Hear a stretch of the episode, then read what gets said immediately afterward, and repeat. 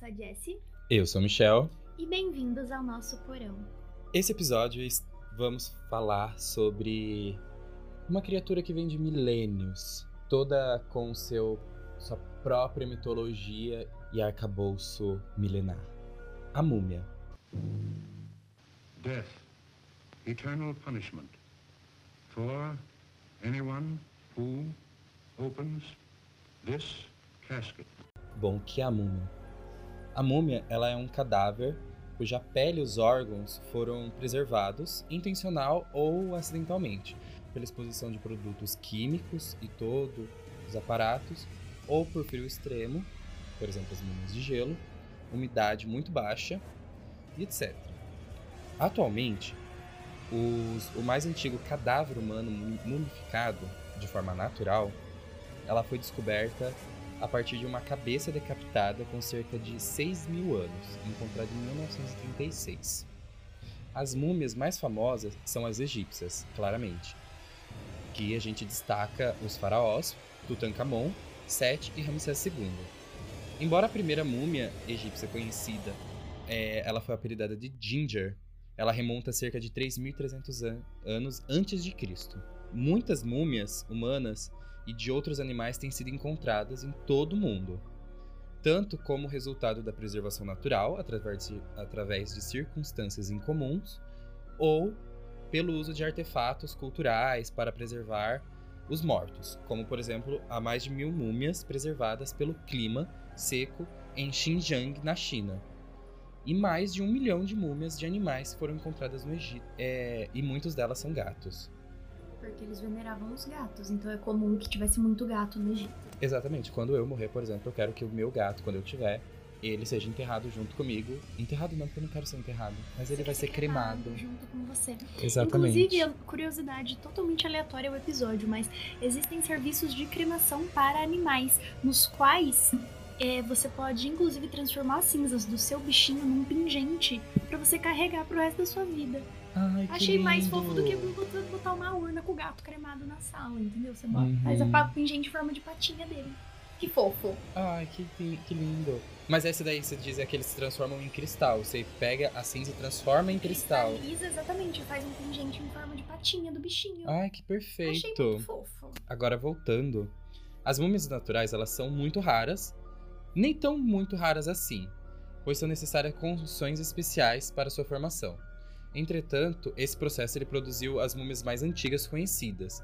A múmia mais conhecida, ela é a Otzi, né? Uma língua provavelmente dessa região, é, ou The Iceman, que é um, congela é um cara congelado em uma glaciação nos Alpes de Otzal, por isso que chama Otzi, em torno de 3.300 a.C. E foi encontrado em 1991 uma outra múmia super antiga, ela é, mas um pouco menos preservada, foi encontrada em Nevada, no estado de Nevada, nos Estados Unidos, em 1940 e foi datada com carbono 14 em torno de 7400 a.C., ou seja, muito tempo. Já em alguns países na Europa, como Reino Unido, Alemanha, Suécia e Dinamarca, possuem regiões pantanosas é, que são chamadas de bogs. Nesses terrenos, a acidez da água e as baixas temperaturas e a falta de oxigênio são combinados para curtir os tecidos mole dos corpos escondidos na água. Ou seja, é como se ele tivesse feito naturalmente um bálsamo que preserva o... a pele. E tais múmias são extremamente bem conservadas. Normalmente os esqueletos se decompõem, mas em alguns casos é possível determinar alguma refeição do conteúdo estomacal. Em 1972, foram descobertas oito múmias extremamente bem conservadas em uma comunidade inuit chamada Kilakitsok, na Groenlândia. Espero que eu tenha falado é um nome certo. super fácil. É, eu não sei falar inuit. É comunidade inuit. inuit. É só inuit. Não sei falar. Nenhum de nós dois sabe, a gente só tá chutando. E as múmias da Groenlândia, como é conhecida, é um grupo formado por um bebê de seis meses, um garoto de quatro anos e seis mulheres de várias idades que morreram há aproximadamente 500 anos. Os corpos foram mumificados por causa da temperatura abaixo de zero e os ventos secos que cercam a caverna onde foram encontradas. Algumas das mais bem preservadas múmias datam do período Inca no Peru, há 500 anos. Isso a gente falando da, do, da Latinoamérica. E quando é, crianças é, quando crianças sacrificadas em ritos eram colocadas nos picos das montanhas da Cordilheira dos Andes e o clima frio e seco, novamente, frio e seco, preservam os corpos. Agora a gente vai falar um pouco sobre o processo de mumificação, que com certeza você já deve ter ouvido falar em algum momento na sua vida, em, sei lá, documentário do BBC ou na escola. É, a mumificação, ao contrário do que as pessoas pensam, ela não ocorria só de uma forma. A primeira e mais é, conhecida é a mumificação solar. É assim: o faraó morre e o seu cadáver é cozinhado até que as carnes se desprendam dos seus ossos. Aí os ossos são pintados de vermelho, são enfaixados e faz-se uma estocagem da múmia com um gesso. Aí depois eles pintam o retrato da pessoa na própria múmia. E essa se forma ao mesmo tempo em uma estátua K, ou seja, uma estátua que vai abrigar a alma do morto. E deixavam esse corpo no sol, porque eles acreditavam que o sol era o principal deus e traria a luz para a alma. O deus Ra, né? O deus Ra. Porque a mumificação, gente, ela tá diretamente atrelada não só à conservação do corpo, mas também a toda uma questão religiosa que tem a ver com a passagem da pessoa para o mundo dos mortos que os egípcios acreditavam. Depois surgiu a mumificação osiriana. Esta é a que com certeza você deve conhecer, porque ele se tornou mais utilizado com o passar do tempo no Egito. Mas ele era dividido e feito apenas para o faraó e membros da nobreza. E acontecia da seguinte maneira: o cérebro é tirado pelas narinas através de um instrumento curvo, aí se mexe no cérebro e o cérebro se liquefaz. Depois disso, eles injetavam vinho de tâmara, ajudando a dissolver ainda mais o cérebro do morto. Aí viravam o morto e o cérebro simplesmente escorria líquido pelas narinas. Depois, eles abriam uma incisão no abdômen e todos os órgãos internos, com exceção do coração, eram retirados, embalsamados e colocados num jarro que eles chamavam de canopus. Depois, o corpo era enchido com um saquinho de sal chamado natrão e mergulhado em uma espécie de bacia um pouco inclinada com um furo de um lado, para que os líquidos escorressem. Depois disso, a múmia era literalmente enterrada por 72 dias. Aí o sal absorvia todo o líquido do corpo. Passados esses 72 dias, o corpo, que já estava escurecido e ressecado, era retirado da terra. Aí eles enxertavam resinas, aromas, óleos, perfumes, bandagem e pó de serra. Isso para dar conformação do corpo, para o corpo não perder o seu formato natural. Depois disso, a abertura no abdômen do cadáver era costurada e era colocada uma placa mágica, geralmente com os desenhos dos quatro filhos de Horus e do seu olho, que tem tudo a ver com aquela questão da religião e da passagem para o mundo dos mortos. Essa placa, você pode pensar que é aquela placa do filme Uma Noite no Museu. Isso, é mais ou menos isso mesmo. Daí então que vai começar o famoso processo de enfaixamento, com metros e mais metros de tira de pano de linho com goma arábica, até fazer a composição que nós já conhecemos dos cinemas que formam a figura da múmia. A cada volta, eles colocavam junto com o corpo alguns amuletos e colares. Assim a múmia estaria pronta para o enterro, sendo que no caso do faraó, esse enterro era acompanhado de um extenso ritual repleto de encantamentos realizados por sacerdotes, enterrando junto com ele, inclusive diversos de seus soldados, tesouros e até mesmo esposas que eram muitas vezes enterradas vivas.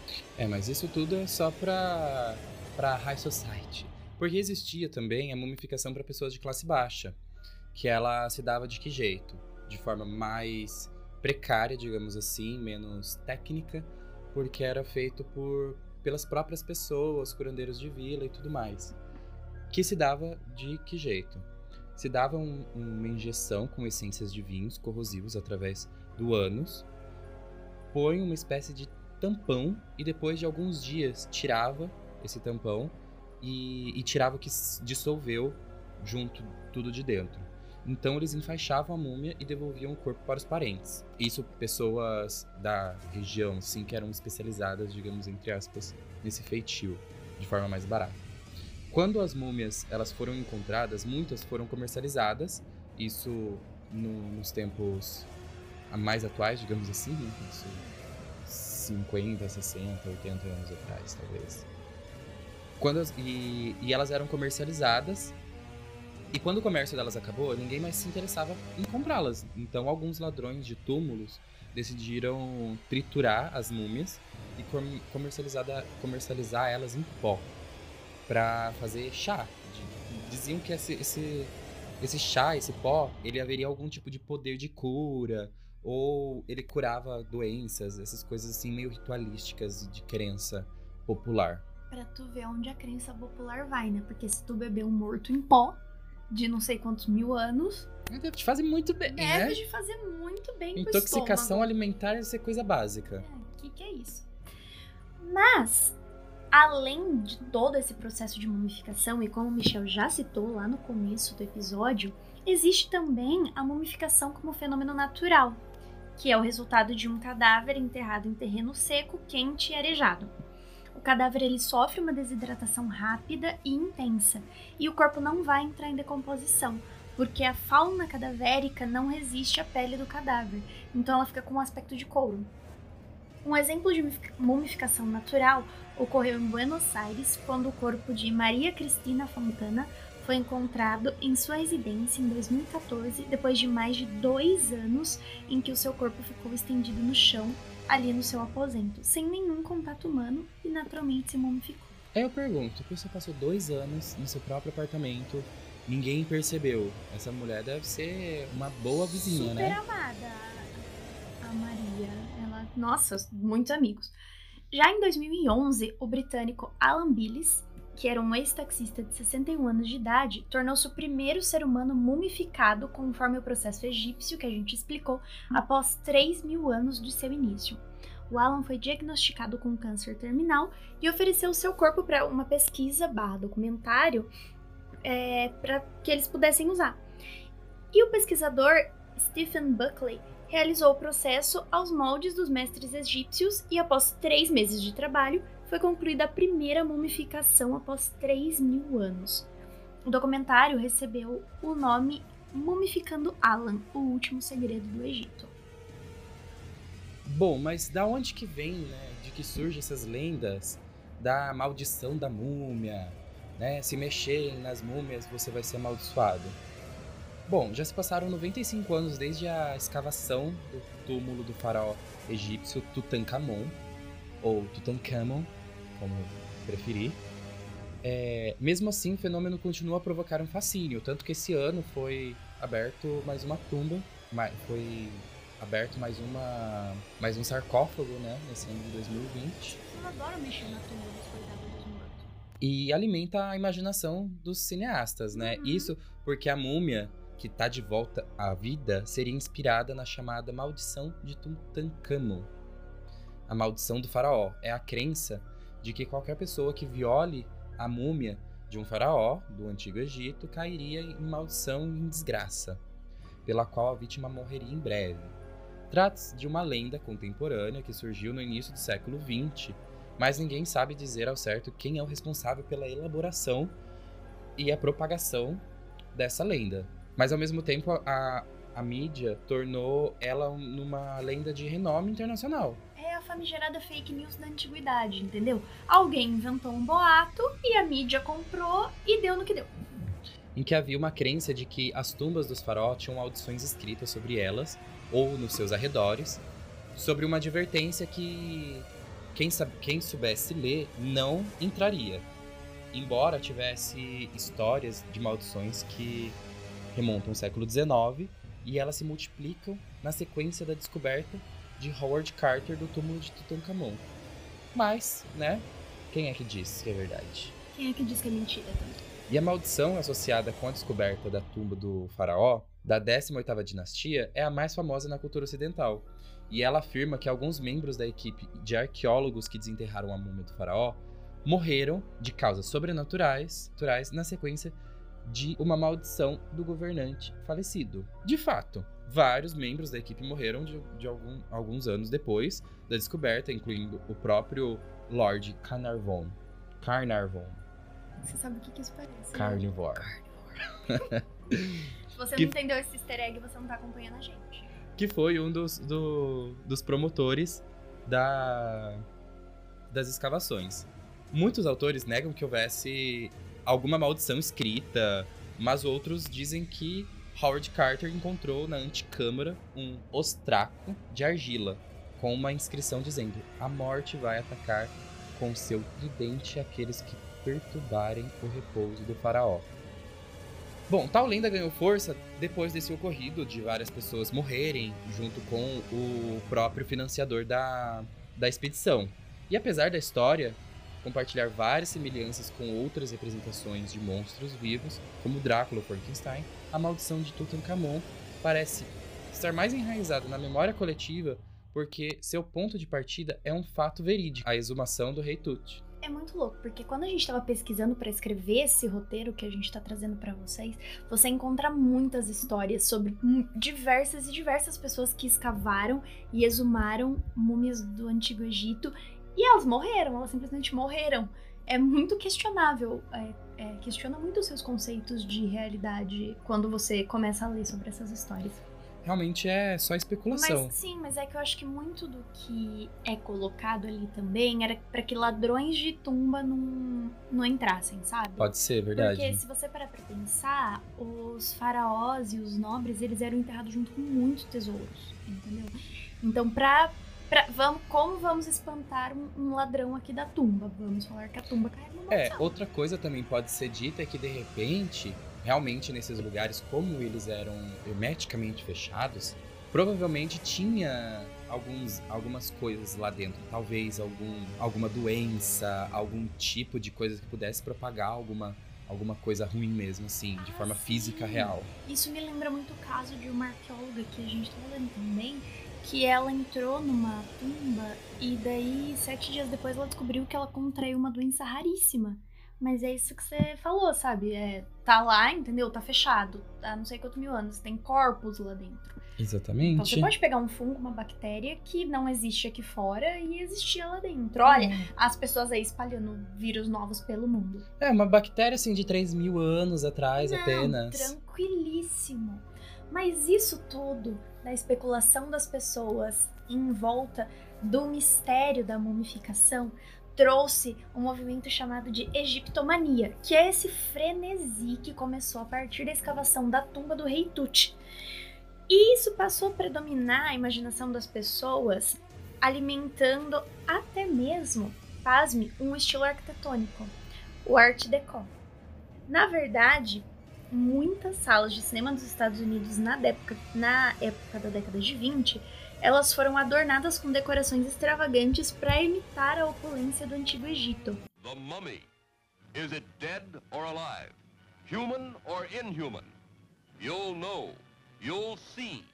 You'll feel the awful, creeping, crawling terror that stands your hair on end and brings a scream to your lips. There's nothing on earth like the mummy. You will not remember what I show you now, and yet I shall awaken memories of love and crime and death. Para captar em cima dessa febre, o estúdio de cinema Universal produziu lá em 1932 o filme A Múmia. Estreado nada mais nada menos do que ele, que está em todas no momento, Boris Karloff. Porque assim, se você acompanha a gente, você já sabe que o Boris Karloff ele estava batendo ponto em todos os filmes clássicos da Universal.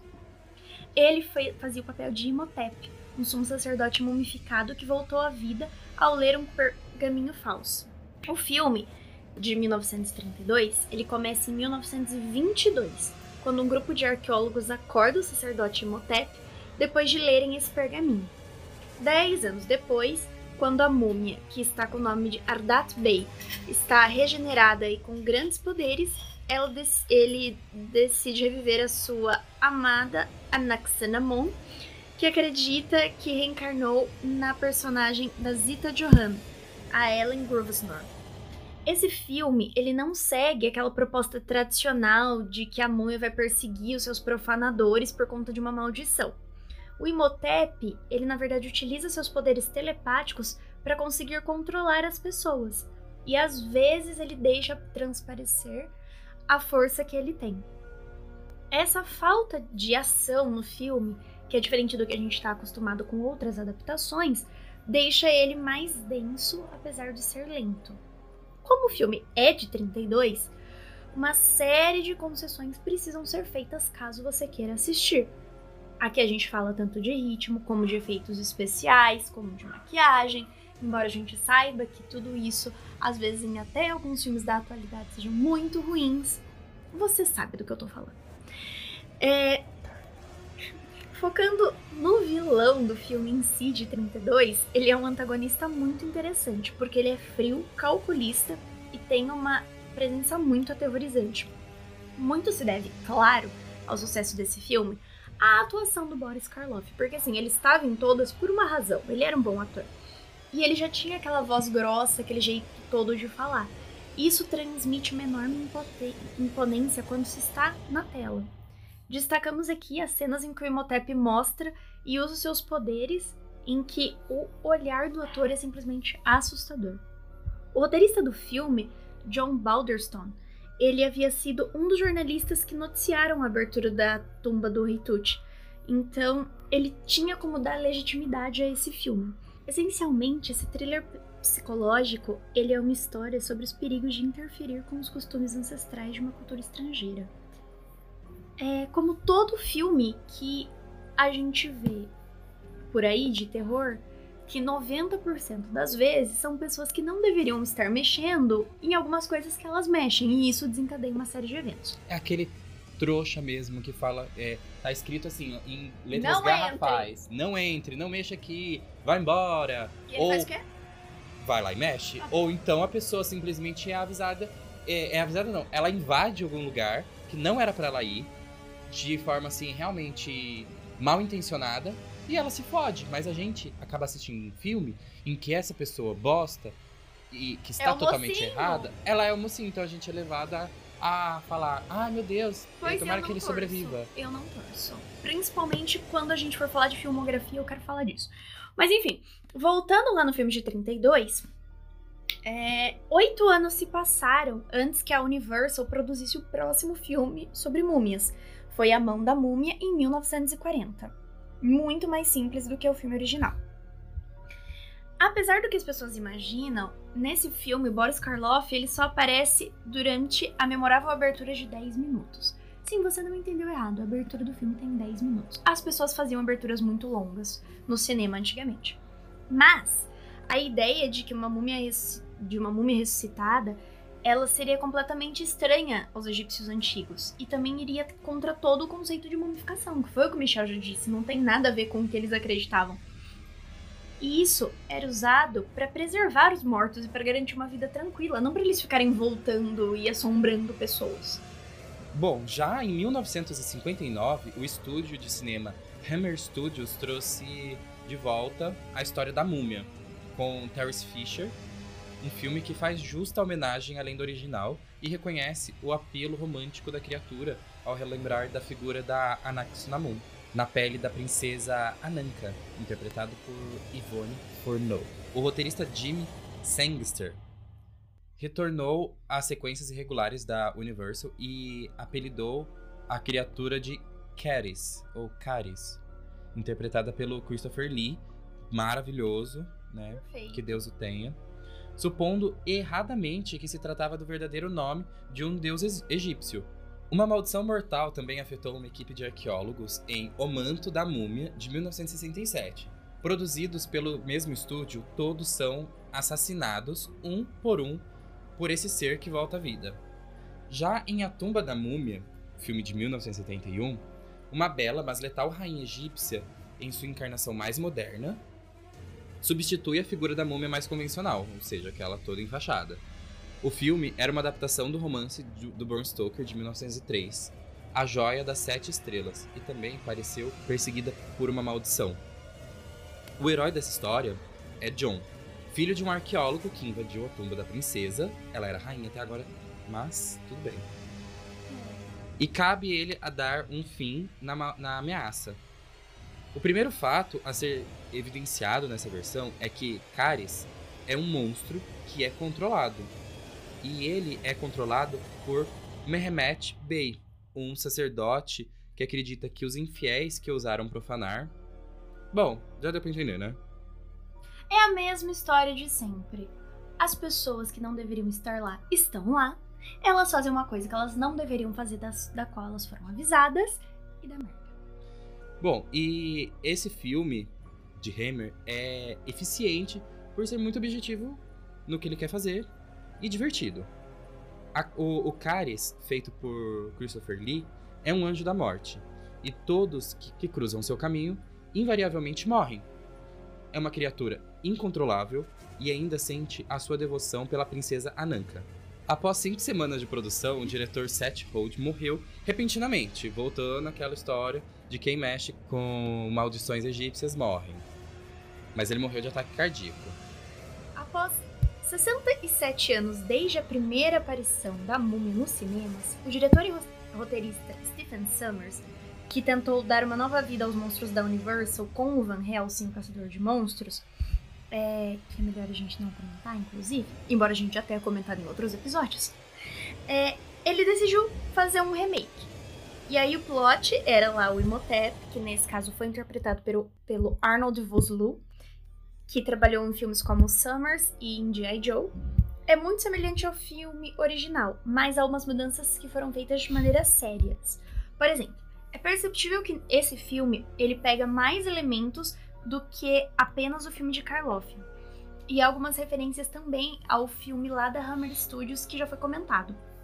A maldição em que se deve matar os arqueólogos que descobriram o túmulo é um pouco mistura um pouco do visual lá da, da interpretação do Lee. Só que eles trabalham isso, claro, com um cuidado um pouco maior. E a gente também tem que levar em conta o tempo em que o filme foi feito, que já tinha muito mais tecnologia.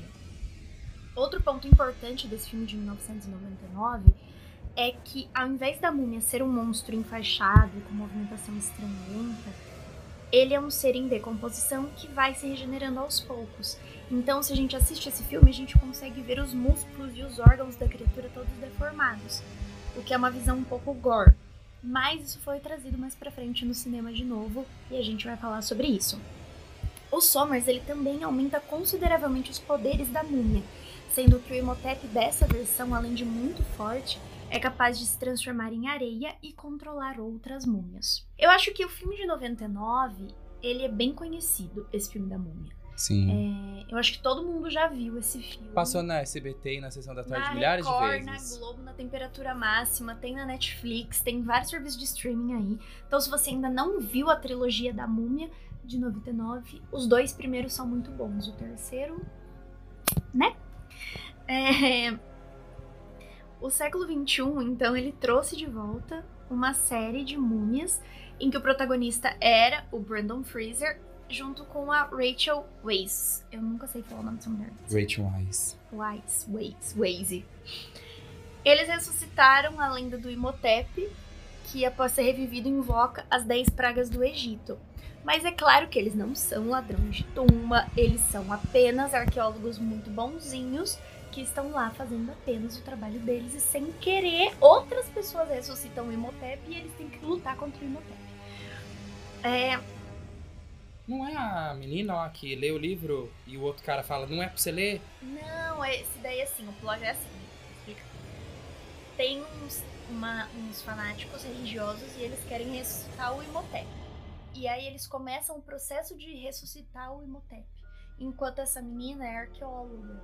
Ela só tá lá fazendo outras paradas. Mas é ela entendeu? que lê lá na, na- na- no Sim, fogo. mas ela, ela é lê o livro dos obrigada. mortos. Não, mas ela é obrigada a ler o livro dos mortos, que ela meio que é sequestrada, né? Aí ela é obrigada, pô. Não, mas nessa ela já tinha lido já. E quem.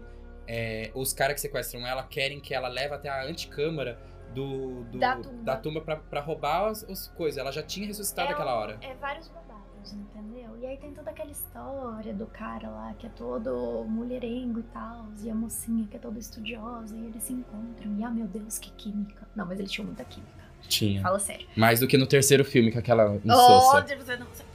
No terceiro filme eles decidiram trocar a atriz e aí. Eu não quero ficar conhecida como uma pessoa que fala mal de filme, mas o que foi Múmia 3?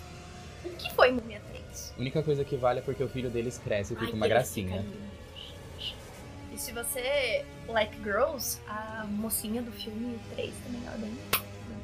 Mas esquece o Brandon Fraser e a suposta mulher dele no terceiro filme, porque elenco totalmente dispensável. Mas é, o vilão totalmente, é totalmente diferente nessa versão, da versão do Karloff. Porque ele é totalmente desprovido de, de simpatia. Embora ele seja, como diz Michel, um pão, é, você não consegue gostar dele. Em nenhum momento você consegue gostar dele. Talvez pelo corpo sem camisa, mas pelas atitudes não tem como, entendeu? Então, só que diferente do, do vilão do Boris Karloff, esse novo vilão, embora como o Michel disse, seja um pão, não dá pra você sentir nenhum tipo de empatia por ele. Talvez, acho que o único momento que você sente um pouco de empatia é no. Eu vou dar um spoiler, então avance um minuto aqui se você não quiser ouvir. É quando no final dos filmes da trilogia, ele. A vida dele tá em perigo, né? E Depois de ressuscitar a Naxonamun. a Naxonamon, que é a- a- o grande amor da vida dele. A vida dele tá em perigo e a do Brandon Fraser está em perigo. Os dois estão lá lutando loucamente. E aí eles caem lá num. É tipo um portal. Num poço gente. de almas, é, tipo né? Um portal pro inferno. entendeu? E aí a Evelyn, que é a, a mulher do Brandon Fraser, ela vai lá toda desesperada pra salvar ele e ela quase morre. E aí quando chega na vez da Naxonamun ir lá salvar o Imhotep, ela simplesmente não vai. E aí ele fica lá gritando Naxonamun, caindo assim, gente, eu sinto uma dó, sabe? Porque ele fez o maior rolê pra ressuscitar ela. Exatamente. Tipo, ele era muito apaixonado e tudo que ele fez era por ela, sabe? Inclusive ele morreu no passado por ela, porque numa parte do segundo filme mostra A história a dele. história dos dois. E ele era, tipo assim, um funcionário do palácio e ela era a segunda esposa do faraó. Então, ele tava traindo o faraó pra poder ficar com ela e ele morreu por causa dela. E, e aí, tipo, ela, a Naxunamun, ela é tipo aquele crush que não vale a pena, porque você faz de tudo pelo crush. E aí o crush te deixa caindo no final num portal pro inferno. Enquanto você grita assim, Naxunamun. Tome Não- cuidado com seus crushes, que no final ele pode te deixar a cair no inferno. no inferno. Ele pode transformar a sua vida num inferno, literalmente. Então, cuidado com as Anaxonamuns aí da vida, meus caros. E essa trilogia, embora o terceiro filme tenha tido uma bilheteria muito mais baixa em relação aos dois primeiros, isso não significa que pararam de fazer a múmia. Além de, é claro, do spin-off Escorpião Rei, que é um filme muito legal. Eu odeio, horrível. Nossa, feio. Não, eu gosto. Não, não tô falando que é um filme bom, tô falando que é um filme legal. É um filme de entreter, não um filme de. Nossa, que filme, cara. Entendeu? É, ainda assim é melhor que Múmia 3. Você vai ter que concordar comigo que Escorpião Rei consegue ser melhor que a Múmia 3. Porque a Múmia 3 é outra múmia, não tem a ver com o Imhotep, é uma múmia chinesa e tem um exército lá e daí tem Yeti. Olha, assim, meio, é olha, se a, gente, se a gente for entrar nesse quesito, eu acho que se a gente for falar sobre a Múmia 3, ele tinha muito mais potencial, mas eu acho que ele deveria ser explorado fora da questão da, da franquia. Se ele fosse um outro filme, com uma outra história, que puxasse pra esse lado, ele poderia ser muito melhor explorado o roteiro e tudo mais. Apesar de algumas Olha, falhas. eu acho que poderia ter sido feito, de, como você disse, poderia ter sido explorado de outra forma. Ou eles poderiam então ter feito um filme apenas com o Alex, que é o filho do Brandon Fraser lá, ou eles poderiam ter feito um, um- tipo assim, uma um spin-off, sabe? Com essa múmia, ou até mesmo com o, o Brandon Fraser antes dele conhecer a Evelyn e tudo mais. O problema é que eles quiseram espremer a franquia e deu muito errado no Nossa, final. muito errado. Porém, é assim, né? Eu acho, agora continuando, eu acho que eles quiseram, é, sabe, tipo, dar um refresh na franquia e começar a fazer como se fosse uma franquia de filmes de aventura mitológica com essas coisas Um de. Indiana Jones da É, Porque eles começaram a colo... eles colocaram essa mitologia chinesa no meio e tudo mais, porque eu acho que era pra virar essa coisa bem Eu bem mais que, assim, aventura. Era já pra ser a partir daí o início da Universal com a retomada do, do Dark Universe, sabe? De todos os monstros não só. Porque eles já quiseram introduzir junto com a múmia os Yetis nesse terceiro filme. Só que foi um total fracasso de bilheteria em comparação com os dois primeiros filmes da franquia. Porém, a Universal não desiste de fazer Dark Universe e ela foi fazer o quê? A nova múmia. É, a nova múmia. o que falar da nova múmia, né? Um filme que eu demorei 17 dias pra assistir, literalmente, porque eu não conseguia. É. Bom, agora temos essa múmia, ela, ela é feita pela Sofia Butel. Ela é uma. Ela é maravilhosa como atriz. Eu gosto muito perfeito. dela. Ela foi muito mal usada nesse filme, só pra começar. E ele é, é- é estrelado, né, pelo Tom Cruise. E como sempre, tinha que ter uma cena de avião no meio, né? Mas tudo bem, voltemos Talvez Tom questão. Cruise não seja o ator preferido do Michel. Talvez não seja. Fica aí pra pensar. É que na verdade eu não tenho muito um ator preferido, né? Mas voltemos aqui.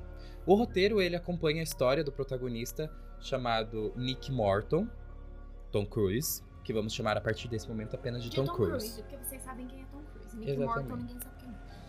Bom, esse cara ele é o quê? Ele é um contrabandista, né? Ele, ele procura tesouros no deserto, é, mas ele acaba com- encontrando, né, um sarcófago de uma antiga princesa, aspas, princesa. Ela é uma mulher com uma sede de poder, né, enorme. Não, mas eu acho que essa questão dela ter toda essa sede de poder cai muito naquilo de que ela sempre quis provar pro pai dela que mesmo ela sendo mulher, ela era capaz de governar o trono, levando em conta o contexto histórico em que a gente tá falando aqui, de que só haviam governantes homens. Então, tipo assim, É uma sociedade patriarcal É, e machista, machista. como sempre. nossa, como a atual. Nossa, que coisa, não? É... Então, embora houvesse toda aquela aprovação do pai com relação a ela e as suas habilidades, ainda assim, foi só o pai arrumar uma segunda esposa. É só o pai dela se casar de novo com uma criada e ter um filho que ela é totalmente esquecida no churrasco, entendeu? Então, mas é, é que é- é- entra naquela questão assim, por ela ser a filha única, né, e ela já tá sendo preparada, ela quer mostrar pro pai, né, que assim, você não fez uma má escolha por eu ser mulher, entendeu? É isso que ela quer provar. E eu acho que essa questão da busca pelo poder, na verdade, não é uma busca pelo poder, é uma busca por aprovação e aceitação ela ser e, ela é. e né? ela achar que é o dela por direito. Então, digamos que ela foi a primeira feminista. É que assim, é dela por direito, né? De qualquer forma, não é que ela acha que é dela por direito, é que na verdade é dela por direito.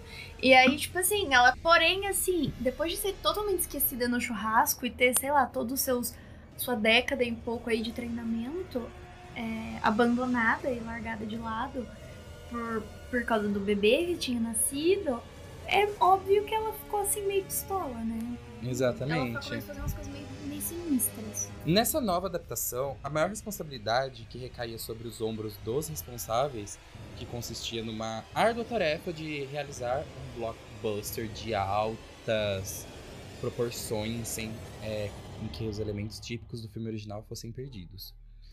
É válido lembrar que as diferentes versões da Múmia nunca foram filmes de terror ou nunca foram suspense. Elas eram filmes de aventura.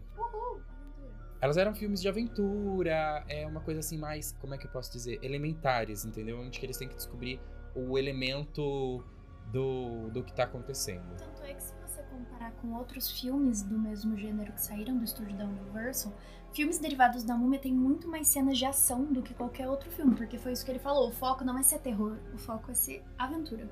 É, é quase que também um pouco de filme de desvendando mistérios. É um Mas- Scooby-Doo do- da Universal. Exatamente. Ó, por exemplo, enquanto o longa de 32 ele era mais drama, incluindo essa última adaptação, é, sempre postaram nesse sentido. Mas também numa atmosfera muito mais aventura, com, com toques de comédia, por exemplo, esse último ele tinha bastante toques de comédia pelo, pela questão do Brandon Fraser e, e, e outras borradinhas, digamos assim, da, da menina da-. E da irmã da Evelyn, O exatamente. irmão da Evelyn, ele é o famigerado oportunista. A irmã dele é super estudiosa e tal. E ele é só um cara que quer entrar na tumba e catar o que tiver lá pra vender, entendeu?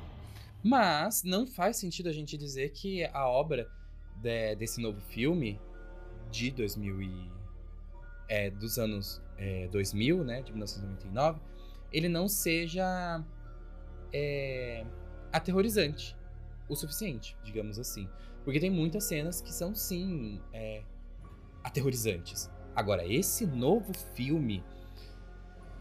A única coisa que incomoda um pouco a quem assiste nesse novo filme é o fato da múmia ter dois olhos assim dentro do olho. Eu não gosto de ver, me dá uma coisa ruim. Ah, mas assim. aí você tá falando da questão Estética. estética. tô falando O filme, na questão estética, ele é muito bom, ele é bem realizado, tem uma fotografia é interessante. Mas ainda assim foi um roteiro coerente. A questão é que eles quiseram colocar muita coisa ao mesmo tempo e muita aventura. Parece que assim, a aventura não era suficiente. Então eles colocaram muita aventura. Porque acho que como era o Tom Cruise, Ai, ele tinha que fazer uma missão impossível aqui. exatamente, muitas cenas é, de aventuras a lá Indiana Jones exageradas. Não, é que eles quiseram botar o Missão Impossível dentro do, do negócio, É, sabe? é Missão Impossível Múmia. É, sabe? É, é. Múmia Impossível. Múmia impossível. Que é impossível de assistir. esse filme. entendeu? Eu juro que tem horas assim que tinha tanta cena que eu ficava, gente, vai começar a tocar aquela musiquinha do tan, tan, tan, tan, tan. Eu jurava. Só que o problema maior pra mim nesse filme é o fato deles. Eu vou dar um spoiler aqui. É o fato de eles botarem a múmia pra olhar pro Tom Cruise e falar assim: você vai ser a reencarnação do amor da minha vida, entendeu? Então agora você vai ver as coisas aqui no meu passado através dos seus olhos. Que- Exatamente, assim, é muito explanado, não tem que ficar fazendo muita coisa que explique o, o- a intenção. Por exemplo, assim, no filme de 99, do Brandon Fraser, as questões de recorrer a- às memórias vieram no segundo filme, entende? E que, de certa forma, foi projetado. Porque foi colocado assim que a Anaxunamun era a- a- a como é que é o nome da menina? A Evelyn era a, a reencarnação da Naxunamun. Então eles fizeram. A, a Evelyn era a reencarnação da filha do faraó que foi casado com a Anaxunamun. A Anaxunamun seria tipo a madrasta dela. E aí ela descobre que a Anaxunamun tá tendo um caso com o Imhotep.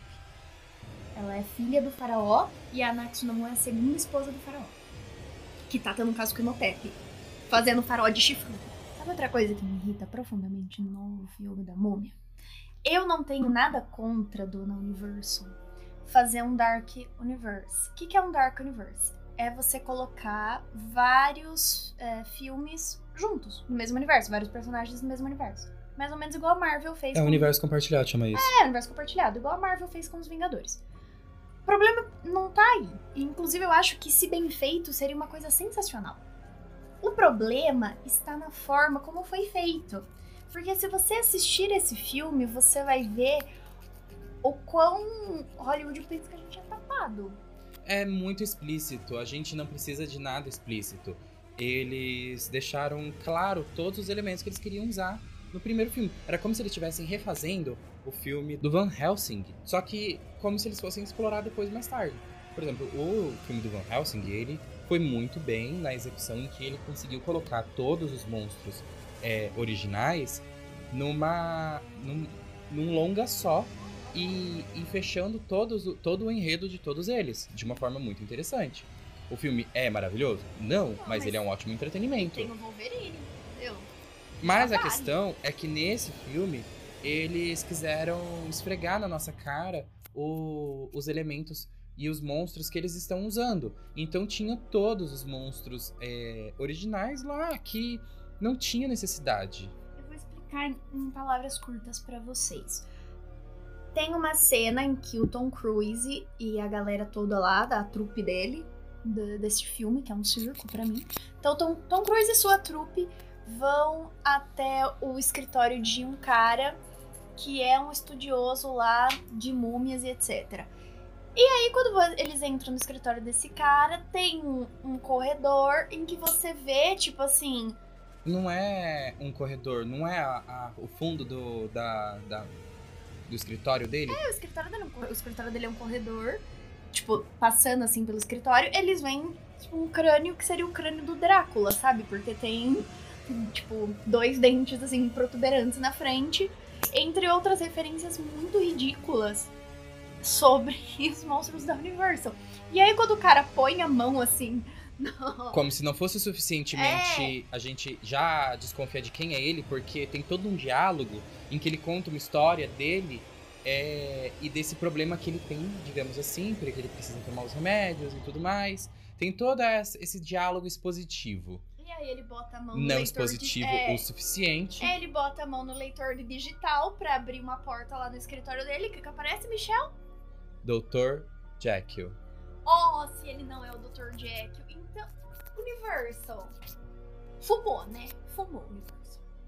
E outra, né? Todos os diálogos expositivos demais, querendo mostrar e demonstrar que você não precisa ser é, entendido de filmes da Universal, mitologias de seres extraordinários e um mundo fantástico.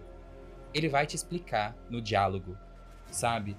Você pode ser o mais tapado, nunca nem viu em que caverna, não sei que você mora, mas você nunca viu, soube falar. nenhum tipo de, de ser fantástico mitológico. Os diálogos expositivos vai dizer quem é quem. É, é quase que ler uma enciclopédia Barça dos monstros clássicos da Universal.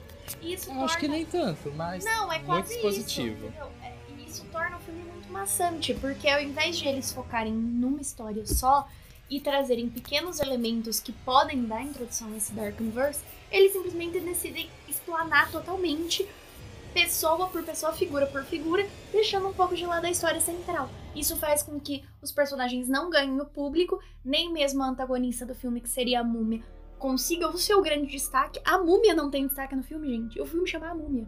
Então, isso acabou pegando muito pra mim e pecou demais como um filme.